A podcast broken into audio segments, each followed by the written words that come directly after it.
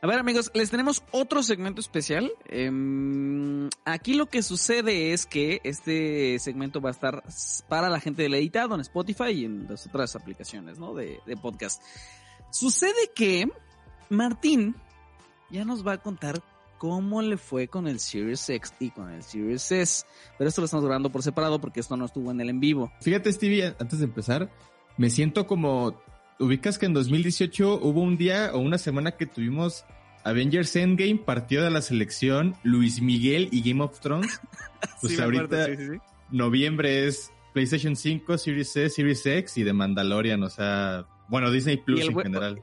Y, el buen fin, y el buen fin. y el buen fin. No, no, se, puso durísimo este mes. Y el pero final de Betty la Fea. Van a escuchar de todas maneras al rato presentarse a Mau porque pues ya saben. Por segunda ocasión. Y, ya, por DLC. Y a saludarme en el pasado. Y se emocionan ah, otra vez, por favor. Oye, a ver Martín, ¿qué onda? Eh, Series X, Series S, cuéntanos absolutamente todo. A ver, Steve, ya tenemos ya tuve la oportunidad de probarlo. Ustedes vieron la semana pasada que les presumimos el Xbox Series X, ya tenemos también el Xbox Series S. Te voy a platicar un poco de mi experiencia de uso y lo que ha pasado en, esta, en estos días, ya que la verdad le he metido muchas horas a la consola. Eh, te cuento un poquito nada más eh, los detalles básicos. Xbox Series X es una consola que promete ejecutar muchos juegos, la mayoría en hasta en 4K de manera nativa y te ofrece 120 cuadros por segundo. Obviamente, esto no significa que todos los juegos van a ser compatibles, pueden tener 4K dinámico, 2K, 1080, lo que sea. Pero la idea de Microsoft es que vaya a 4K y si el desarrollador lo permite, hasta 120 cuadros por segundo. Inclusive hasta la caja menciona en un futuro 8K. Pero para eso no sabemos qué va a pasar. La verdad yo dudo que, veamos algo nativo en 8K. Yo creo que va a ser puro, puro escalado. Ahora, cuando, cuando conectas la consola, a mí me recordó mucho cuando yo configuré mi Mi Box, mi, mi Android TV, porque tú conectas la consola y lo primero que te dice es, conéctate a la app de Xbox y metes estos dígitos, los meto caracteres, y hace que mi celular le comporta, le comparta el internet al Xbox. Mientras le comparto el internet, configuro el idioma, configuro la región, el horario, y ya me salta una actualización pum, lo descargas y ya. No hiciste nada más. Inclusive te, dice, oye, esta es tu cuenta de Microsoft, ¿verdad? Sí. Porque, porque dice, ya detecté en tu app que tú usas otro consola Xbox. ¿Quieres que usemos tus mismos datos? Sí. Y pum, ya, ya con tu cuenta iniciando sesión. Es un proceso que quitando la descarga, que no es más de un giga de, de actualización, no te tardas ni dos minutos. Es rapidísimo. Eso sí es como, es muy moderno. En consolas yo no lo había visto. Ahora, lo primero que vas a ver es la interfaz y no vas a ver nada nuevo, porque es la misma interfaz que usted ya conoce en Xbox One. Estos mosaiquitos de Microsoft que cuando no estás acostumbrado, la verdad te vas a perder mucho. Pero ya cuando tienes el ya cuando tienes uso lo puedes acomodar. Es, o sea, reitero que es la misma que es la misma interfaz porque Microsoft ha dicho que ya no creen generaciones en Xbox, que todo quieres que sea parte del mismo ecosistema, entonces por eso es la misma interfaz que tú ves en Xbox One, en Xbox Series X y S, y que probablemente sea lo mismo que vas a ver en un futuro en Project X Cloud con estos submenús. Hasta lo, único diferente a lo mejor es, así como One X tenía una pantalla como de carga diferente, que salía como este chip. También aquí tiene una el Series X, ¿no? Sí, la entrada de inicio es totalmente diferente. Y de hecho, ya que lo mencionas, es una cosa brutal los tiempos de, inicio. O sea, o sea, tú iniciar una consola no, no, te lleva ni 20 segundos, pero cuando la dejas suspendida para volver a aprender es, es impactante que no pasan ni 3 segundos y ya estás en el en la interfaz con la consola Super Little. Es rapidísima, es un animal el Xbox Series X. El S también es muy rápido. Ahorita les, les platico un poquito de eso. Em, el control, Steve. El control es es dicen que es un 80% similar a lo que vimos en Xbox One y si es cierto, la única diferencia es que tiene un botón en el centro que es el botón para compartir. Hace exactamente lo mismo para que te des una idea al botón share de, mm, Switch y de Switch también. Ah, Tú presionas una vez, captura de pantalla. Presionas varios segundos, te graba un clip y ya. O sea, es la única función que tiene ese botón. Y es algo que la verdad se necesitaba porque en Xbox One, como no tiene ese botón, lo que tenías que hacer era presionar el botón de Xbox, te mandaba al menú rápido y tienes que presionar Y o X. Entonces el problema es que, te pongo un ejemplo, si, yo quería tomar una captura en Call of Duty de cuántos maté, cuando me voy al menú me, me, saca esa opción. Porque a lo mejor era presionar un botón y, es como de, ah, ya te falta el menú, ya sueltas el botón. Entonces no era muy práctica. Em, pero es eso, el agarre en la parte trasera es, es, es como el rugoso, se siente bien, los gatillos también, para dar como mejor agarre. La cruceta cambia, Steve, hace como un mix de lo que vimos en el Control Elite, que tiene como un aro a su alrededor aplanado. Es comodísima esa cruceta. Es una cosa maravillosa. Tiene, el control tiene entrada USB tipo C que voy a sonar muy grosero, pero que no sirve de nada. O sea, sí sirve, pero no sirve porque al final el control sigue usando pilas. sí, no es para carga. Ajá, o sea, va a servir justamente para conectarlo a, tu PC, ¿no? Si quieres ah. jugar algo cableado.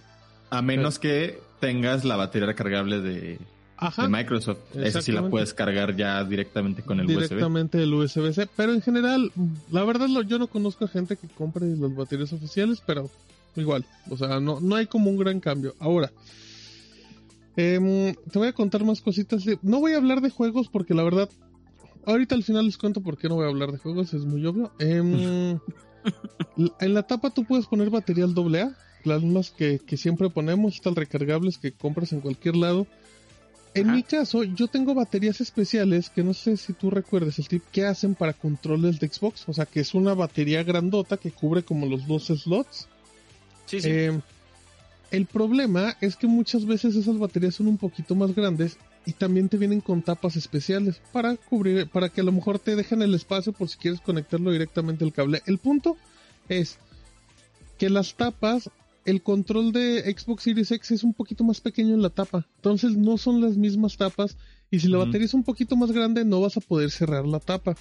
Ese puede ser un problema. Ahí ya lo que tienes que hacer es esperar que el fabricante saque el nuevo modelo con las nuevas tapas para, para control de Xbox One y control de Sirius S y X. Va.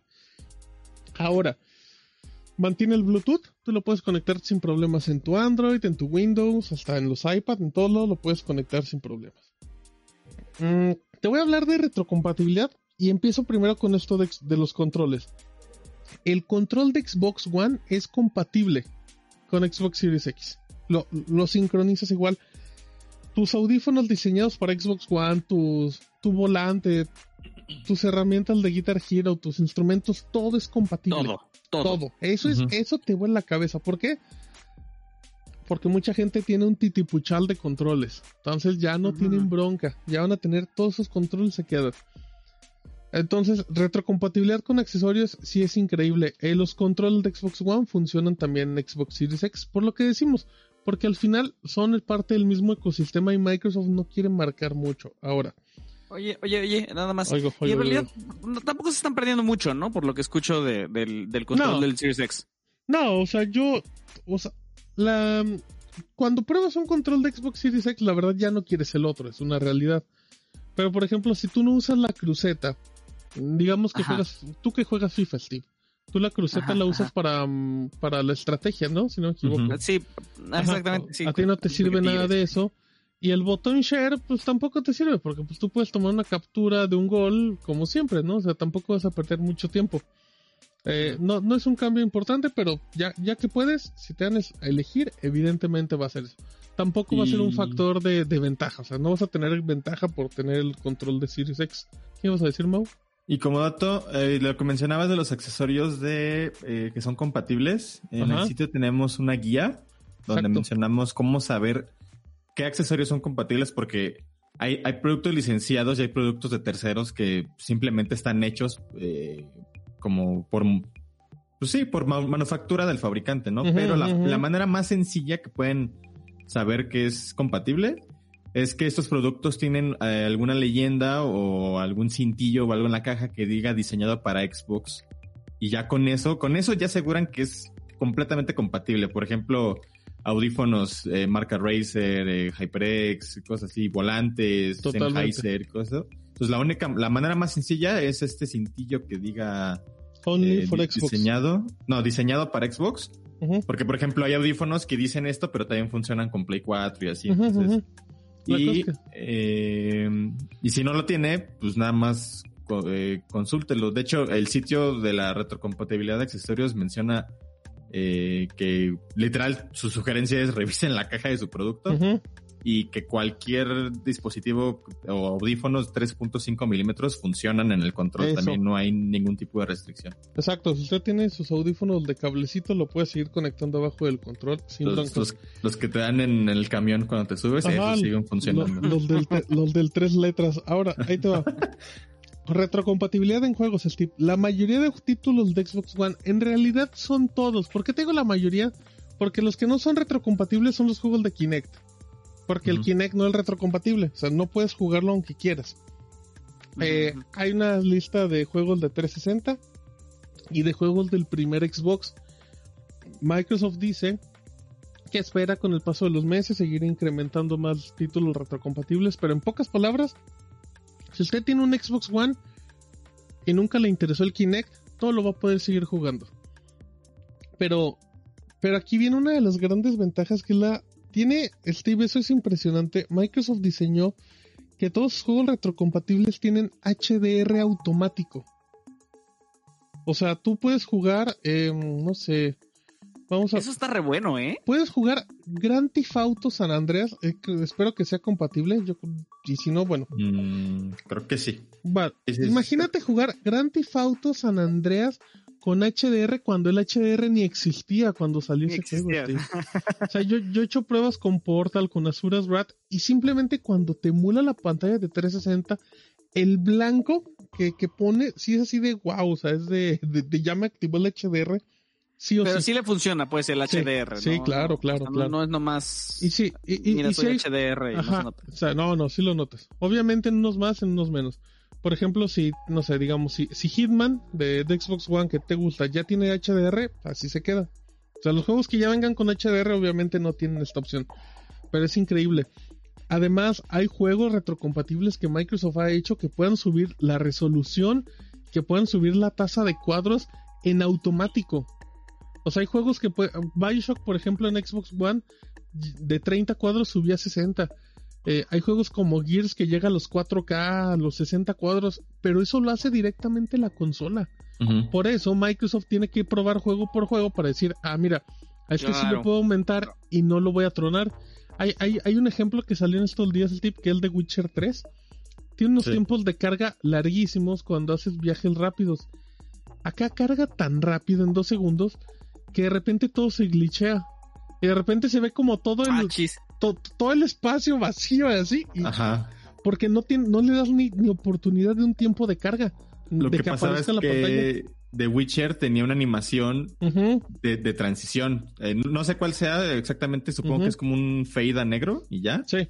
Pero aquí como es tan rápido, no carga esa animación, entonces como que te transportas automáticamente al otro lado, pero a través de las texturas de, del piso y cosas así. Entonces O se sea, ve rarísimo. O sea, es algo de dos segundos, sigue siendo rapidísimo. O menos, quizás. Sí, no, no, no, es, es brutal. Pero que haga eso en automático, Steve, es una cosa muy, muy grosera. Aparte, esto no solo aplica en juegos digitales, también aplica en juegos físicos. Tú mete tu disco y si es compatible, te lo va a instalar, te va a mostrar ahí una actualización y ya todo te lo va a jalar de la consola. Obviamente, Oye, ¿y esas actualizaciones son pesadas? Pues depende del juego. Stevie. Por ejemplo, yo puse Sunset Overdrive, que es un juego de, de generación pasada de Xbox One, y me salió un update de 3 GB. O sea, es muy poquito. Pero por ejemplo, no sé, a lo mejor le metes Mass Effect de, de Xbox 360 y te sale un update de 500 megas. Porque Sí, obviamente, son pocas. dependiendo, o sea, en realidad son los updates que salieron para los juegos en su momento. No son updates que te genere la consola directamente en muchos casos. Em, así es que usted puede seguir aprovechando sus discos. Te digo, el HR automático es, es espectacular. Que te, que te mejore los cuadros, las texturas. Es algo que, que en serio. O sea, a, a mí lo que me sorprende, Steve, es que de repente Xbox Series X se convierte en la mejor plataforma para jugar juegos que salieron en generación de Xbox One. Claro, claro. O sea que digas, oye, mi Final Fantasy XV lo puedo jugar a 4K y a 60 cuadros en consola, es la mejor versión que hay. Y es como... sí, es como igual- para revisitar los juegos que ya. Total, totalmente, sí, no, no es. O sea, si usted que, que va a acabar la generación dice, tengo 30.000 juegos pendientes, el Xbox dice, venga, che, yo acá te No voy a dar la mejor versión. O sea, mejor juégalo aquí en lugar de esperarte. Em, hay una lista de 30 juegos optimizados. En el análisis ya lo pueden ver en el sitio en Shataka México. Em, lo que mencionaba de los accesorios y todo. Hay una opción, Steve, que se llama el resumen rápido, Quick Resume. Que lo que hace es que te suspende un juego que tienes abierto. Tú abres Crash 4 y de repente Mau me dice, oye, vámonos al Rocket League. Y abro el Rocket League y lo que normalmente hacen las consolas es abro el Rocket League y ya cerré el Crash, porque así tiene que ser. No, este te deja el Crash suspendido. Entonces llegas al Rocket League, acaba la partida y le dices, "Mau, bueno, ya me voy. Abres el Crash y te lo pone en el punto donde lo dejaste, como si lo hubieras dejado en pausa.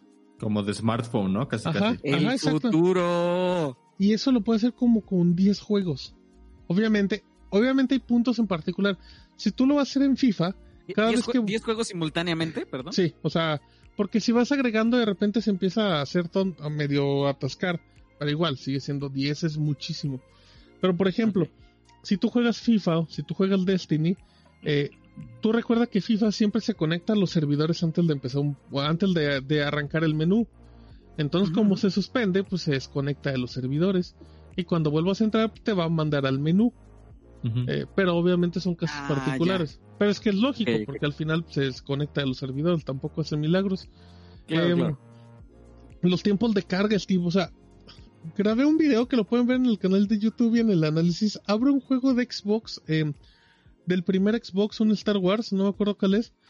Neta, le empiezo a presionar Steve XXX y no pasan ni cuatro segundos y del menú me salté todo y ya estoy, ya estoy jugando.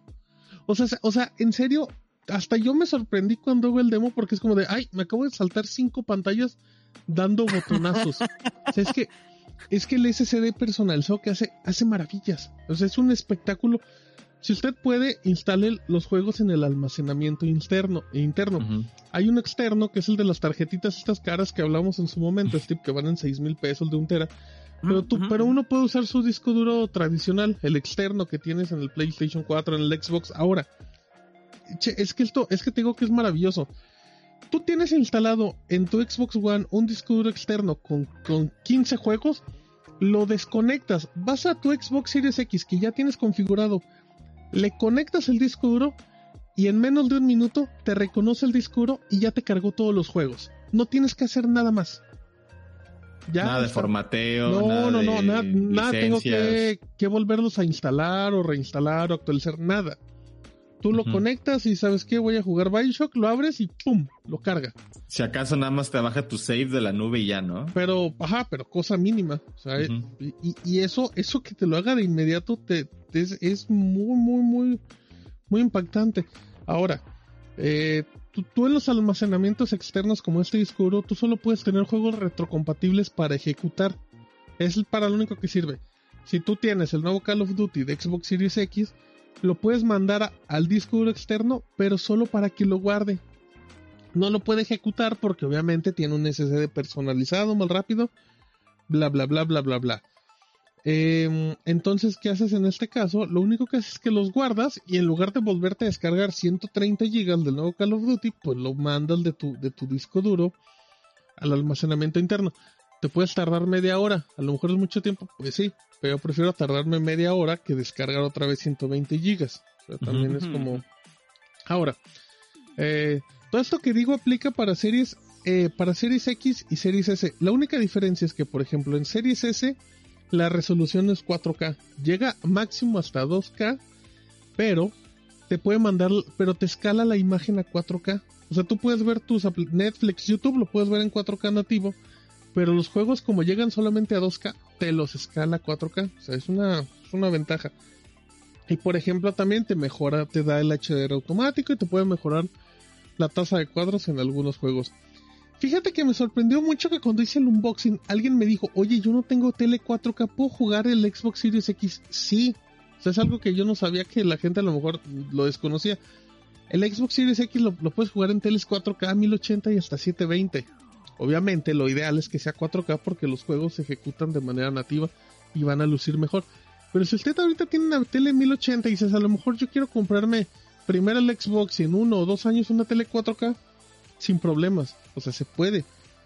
Obviamente también. De bulbos. Pues si tienes un convertidor de HDMI, pues a lo mejor de que jala, jala. Ahora, eh, datos que, que, te aseguro que nadie te los va a decir, Steve. Eh, Xbox Series X, S y Xbox One son compatibles con Alexa y Google Assistant en México, ¿eh? Puedes hacer que la consola se prenda, que la consola te mande capturas, que te genere un grupo, que te abra un juego. Eso está increíble. Eso está increíble. Sí, y tengo que muy poco lo van a decir. Pero bueno. Ya me vi. Eh, no, es que es impresionante, Steve. Que digas que te prende. Fíjate, le dices que te prende. Yo, yo sí tengo el Xbox One. Le dices a, a Google que te prende el Xbox One. Y tú tienes configurado el Xbox One que le mande la señal al HDMI de la tele para que cuando se prenda el Xbox One se prenda la tele y con eso prendes consola y tele al mismo tiempo, solo con un audio. O sea, chulada. Em, ahora, mira, a mí me gustó mucho, me gusta mucho Xbox Series X, pero yo tengo un problema muy particular y es yo no estoy yo no siento que estoy saltando de generación, ¿sabes? O sea, yo no siento que estoy saltando del Xbox al Xbox 360, el Xbox 360 al Xbox One, obviamente por ese tema de la filosofía pero a mí me hubiera gustado que por lo menos la interfaz tuviera más detallitos, que se sintiera un poquito diferente, ¿sabes? Porque pues, estás comprándote una consola de, en 2020 y no quieres que tu consola se vea igual que la que está en 2013. A mí, a mí no me gusta. O sea, yo siento así como de... Hasta a ti como usuario, o sea, que tú abras tu Xbox One, tu Xbox Series X, que lo instales en la tele y que veas la misma interfaz que en el otro que tienes, es como de... Mm, ¿Sabes? Le falta como más a mí, a mí me hubiera gustado. Yo entiendo que es la filosofía de, Microsoft. Parece como un upgrade, ¿no? Ajá, ajá. Yo, yo, yo lo comparo en, en, el análisis que, que más que comprarte una consola de nueva generación, sientes que estás cambiándote el iPhone del año anterior al más nuevo. Que tienes el mismo sistema operativo, tienes las mismas aplicaciones, la única diferencia es que abren más rápido y se ven más bonito. Pero no sientes es un cambio de generación de videojuegos. Y eso es algo que nos han acostumbrado ¿Sí? Entonces, es, es, un tema. El SSD es maravilloso, tengo el control, está bien, pero, pero sí me falta eso. Y si te lo, y obviamente lo tengo que mencionar, y aquí sí te lo puedo decir, Steve. Le falta juegos al Xbox. No puede ser que, no puede ser que debutes con una generación y no tengas un juego para, para, para estrenar. O sea, era Halo. Halo era el título. Yo sé que, hay juegos como Dirt, como Yakuza Like a Dragon, como Tetris, como The Medium. O sea, sí va a haber algunos juegos, pero necesitabas ese Mario 64 que tenías ahí. O sea, algo que dijeras, quiero probar la nueva tecnología. Como el deal breaker de la consola. exacto, exacto. Como, en su momento, no sé, en, como, como, dices, en 64 pues fue Mario 64. O sea, con, Wii fue Wii Sports, ¿no? E-, Totalmente. juego que, que me haga comprar la consola. Sí, o sea, necesitas un, necesitabas mínimo uno o dos exclusivos que digas, oye, qué bonito funciona esto. Que te presumieran los tiempos de carga. Y no que te maravilles porque The Witcher 3 carga en dos segundos, que es un juego de hace cuatro años, o Final Fantasy, o sea, ese aspecto sí es algo que a mí me, me, genera mucho ruido, Steve, ¿sabes? Es... Yo, yo, a uno que le ilusiona un nuevo, una nueva generación de consolas, sientes que tienes un Xbox One con esteroides. Es el detalle. Que, sí, que, le, update nada más. Ajá. Y que evidentemente no es como por tampoco demeritar las capacidades de la consola, porque como ya mencionaste, no es una bestia. Pues, son impresionantes, pero probablemente esa sensación de que es como un upgrade, pues solamente vaya a ser de esta generación, ¿sabes? Porque en teoría, pues así van a ser las siguientes. Entonces va a ser como como esa cuestión. O sea, incluso si tú, tú cambiabas de un Play 2 a un Play 3, pues la diferencia era inmensa. Incluso el Play 3 al Play 4 con Killzone Shadowfall te dabas cuenta de que era una consola nueva. Entonces. Pues oye, también, también, o sea, quien le compre ahorita, o, sea, ahorita en la primera oleada, pues está dispuesto también a buscarle por donde quiera, ¿no? O sea, sí, no, está dispuesto a ponerle los, los justamente los retrocompatibles para checar la eh, eh, Pero es el novato, el que, el que a lo mejor no, no, no, no, pues de plano sí está esperando que la actualización sea evidente desde el primer momento, Pues, No lo va a Es el encontrar. mismo que también se va a esperar al, al- al 2021, ¿no? A finales. Creo que, en ese, creo que ahí en ese paquete voy yo. Puede ser, ajá, totalmente. Em, ahora, ya nada más, te quiero hablar un poquito. eh, Xbox Series X parece una bocinita, es muy bonita. Pero Xbox Series S, Steve, te derrite. O sea, es más pequeña que un teclado, Steve. Es, es bellísima esa consola, es ligerita. Tú no puedes creer cómo en una consola tan pequeña puede ser tan potente. A mí me, voló la cabeza. Si me preguntas el tip, obviamente Xbox Series X es el ejemplo, no es la consola. Pero yo como usuario promedio, a menos que va a haber un tema de desarrolladores que podemos hablar en un futuro, pero ahorita, de primeras, yo tengo que a mí Xbox Series S me hace más ojitos. Es que es muy bonita, es muy pequeñita, o sea, en serio, la prueba si estás probando, estás probando un Xbox Series X, pero en 1080. Y es como, es amor a primera vista, Steve. Y totalmente digital. Ajá. Y ese escalado que decías justo del Series S, ¿qué tal? Ah, lo hace muy bien. Porque eso ya lo había hecho el Xbox One S. O sea, el Xbox One S te reproducía juegos a 1080 y te los escalaba a 4K. O sea, se ven bien. Obviamente nunca se van a ver a un nivel de, de un Xbox Series X. Pero el juego, pero la, la consola hace muy buen trabajo. O sea, ahí, me- ahí me tiene enamoradísimo el Xbox Series S. Como no tiene, como ni yo tenía una idea. O sea, mucha gente, mucha gente que lo ve por debajito del hombro, porque es el hermano menor, cuando lo pueda probar, cuando lo pueda conocer, va a decir, wow, es, es increíble. Y ya y, sí. y con el precio que tiene en México, pues Sí, es no, no, no. todavía más Sí, sí, irresistible, ¿no? 8400. Precio al rápido. Llegan el 10 de noviembre a México. Xbox Series X, 13.999 pesos. 14.000 para eh, ya cerrándolo. Ajá. Y Xbox Series S, 8.499 pesos. Tiene un almacenamiento interno de 500 gigas, que, que realmente le quedan un poquito mal de 300. O sea, también es. Le queda, le queda un Warzone y, y Destiny y ya no le vas a poder instalar nada al pobre Xbox Series S. pero pero muy bonito, o sea, muy bonito y, ya- y te lo puedo decir ya con mucha seguridad, Steve. La próxima semana les podemos platicar eh, cómo me fue con el DualSense, de, con el PlayStation 5 y algunos detallitos más. Ándale. ¡Vámonos! Em, oigan, em, pues nada, pues esto ya está en el sitio, el análisis está completo. Pero de hecho, por eso nos, nos esperamos un poquito más para sacar eh, el podcast 113 de ROM, para que ustedes tuvieran todo en el sitio. Y estamos saliendo un poquito más tarde por el por, pues, porque embargo, ¿no? Eso ya se la saben. Muy bien. Gracias, Martín.